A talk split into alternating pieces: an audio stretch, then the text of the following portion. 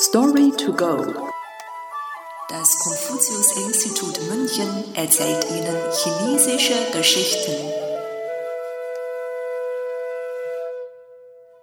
Das Volkslied Chus von allen Seiten. Mian Chu Ge.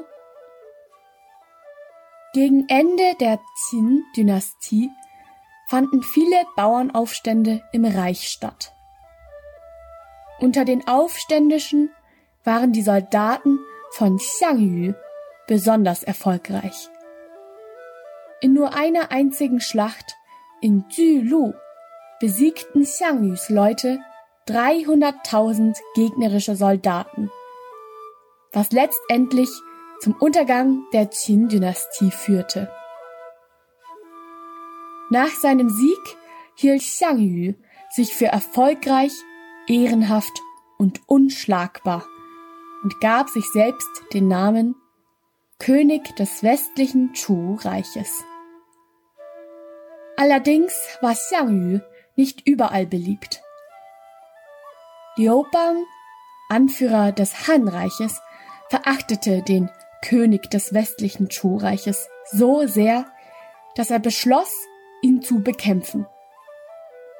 So brach ein Krieg zwischen den beiden Reichen Chu und Han aus, der fünf Jahre lang anhielt.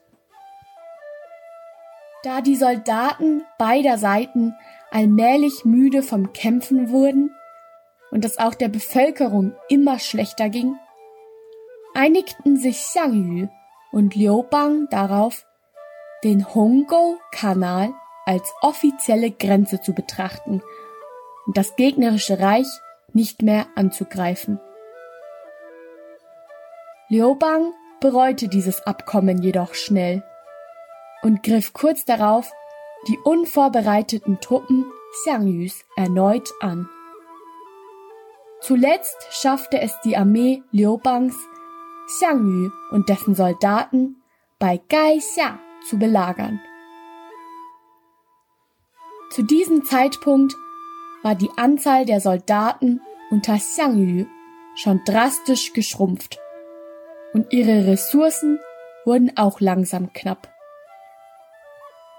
Um den Soldaten Xiangyus ihren letzten Mut zu nehmen, umzingelte die Armee Liubangs eines Nachts das Lager der besetzten Truppen und stimmte das Volkslied des gegnerischen Chu-Reiches an.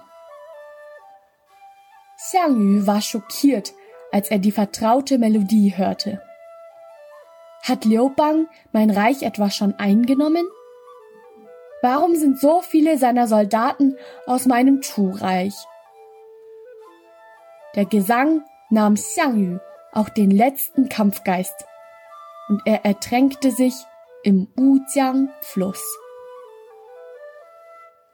Heutzutage sagt man, das Volkslied Chus von allen Seiten wenn jemand von allen Seiten angegriffen wird und sich allein und hilflos fühlt.